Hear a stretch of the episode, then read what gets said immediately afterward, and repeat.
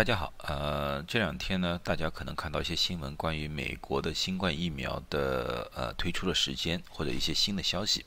啊，所以说呢，大家呢就有很多不解，也有很多疑问。今天呢，我只是把这些消息呢和大家翻译成中文，和大家分析一下，和大家解说一下，啊，希望呢能呃解决一些困惑吧，或者解决一些疑问啊，嗯，这个呢最主要的呢。是谁提出来的呢？最主要的刚开始是呢是《纽约时报》，但是呢今天呢，呃，U.S. Surgeon Surgeon General 呢在 CNN 里面呢他也这样说了。U.S. Surgeon General 是谁呢？就是美国卫生总监。他的这个标题呢就是说，美国卫生总监呢告诉各个州啊，做好十一月份接种新冠疫苗的准备，以防万一。他的以防的万一的意思呢，就是说万一这个疫苗十一月份好了，那么各个州就应该第一时间啊帮。大家接种这个疫苗，而且这个疫苗呢将是免费的啊啊，这个呢只是今天的一个消息，嗯，这在某种程度上呢也证实了上几天《纽约时报》的一份报告。《纽约时报》的一份报告是怎么说的呢？《纽约时报》报告呢，他说根据他们的呃呃调查，或者说根据他们的资料啊，呃，在十一月底到十一二十一月份的时候，可能。有新冠疫苗进入美国市场，啊，这些疫苗呢，在证明安全和有效的情况之下，啊，会进入，但是呢，数量是比较有限的。当它里面呢没有说到底是哪一个疫苗，它只是用两个代号，一个叫疫苗 A，一个叫疫苗 B。从他们的数据里面分析呢，看出来疫苗 A，他们应该是说辉瑞的那个疫苗，就是 Pfizer 的那个疫苗。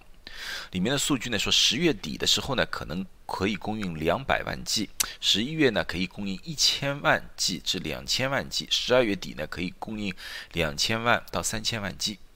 但是这个资料公布之后呢，汇瑞 Pfizer 公司呢，其实它在某种程度上是否定的。他说我们不知道这个消息，啊，他没有具体说什么，可是他现在就是也没有硬核说这个是他们的疫苗。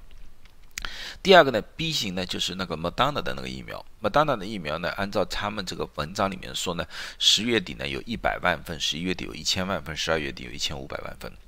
啊，是这么样的两个疫苗，这两个疫苗同都是需要打两针才能有效，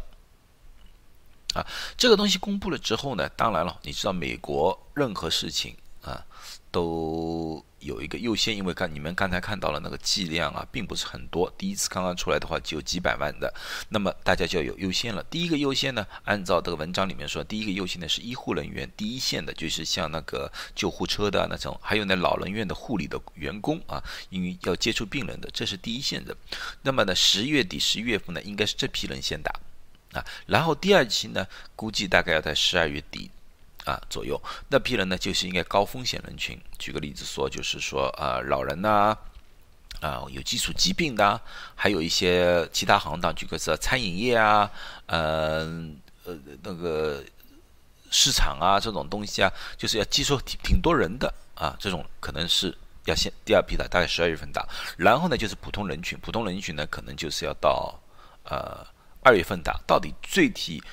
谁？应该属于哪一类啊？应该怎么样去打这个东西？具体没有任何消息出来，这是只是根据呃所出来的那个剂量啊这种东西啊大致的一个划分啊，政府没有统一的规定啊或者统一的公布这方面的消息。当然，在美国任何一件事情出来，特别医学界的，你保证会有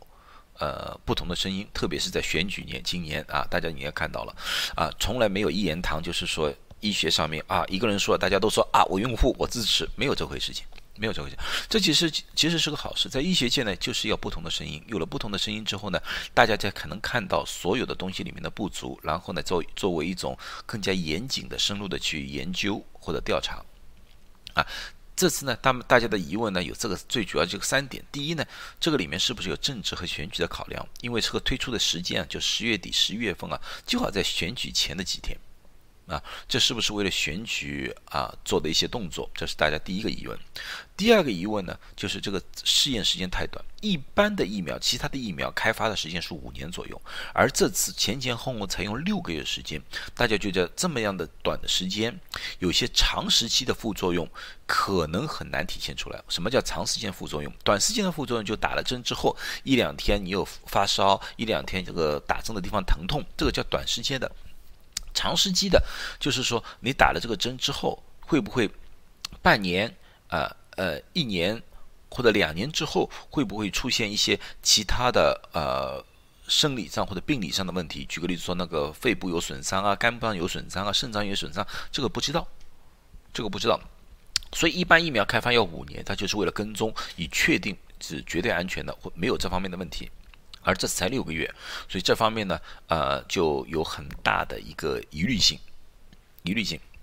啊。第三个呢，就是个实验的对象，因为这次啊，这次新冠疫苗的打要给所有人打，因为疫苗本来就是给所有人打，所以说呢，它样板一定要有多样化。可这次呢，从华盛顿邮报里面看上呢，这次呢，志愿者里面呢，有色人种，就是黑人和西班牙裔的人数比较少。啊，他们原认为呢是不够代表性啊，这就是这个他们现在的一个疑问。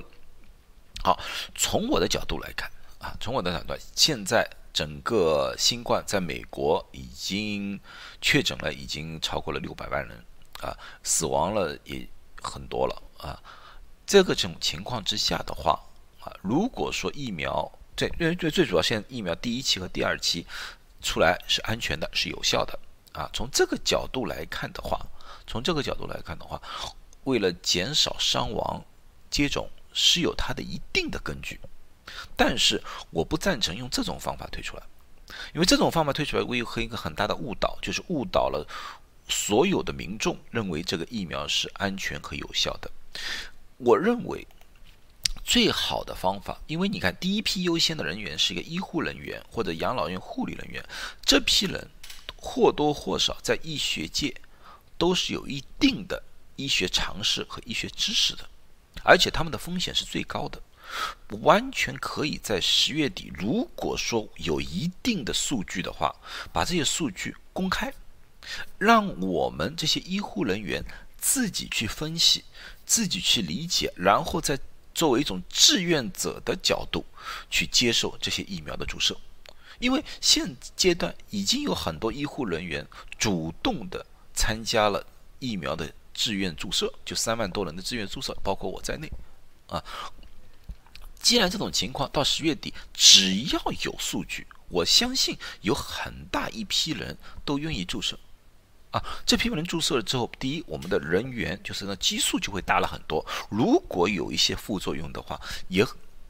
可以很快的。体现出来，而且我们医护人员自己比较知道，如果有一些不合适的话，我们也比较容易抓住啊，这个不合适，容易向上面呈报上去啊。另外呢，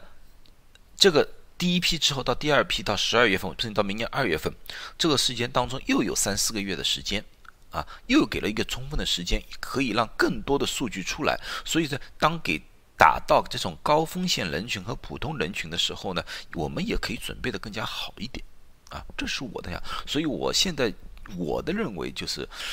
最好是还是用一种志愿者的方式，不要一种是用政府强行推的一种方式来注射啊这种美国的新冠疫苗啊，这只是我的一个呃基本的解释和一个呃。讲解吧。如果大家有不同的意见，或者说我看到的东西、翻译的东西有不大对的话，也欢迎在下面啊帮我解释一下，或者指出我的不对，好不好？谢谢大家，就这样。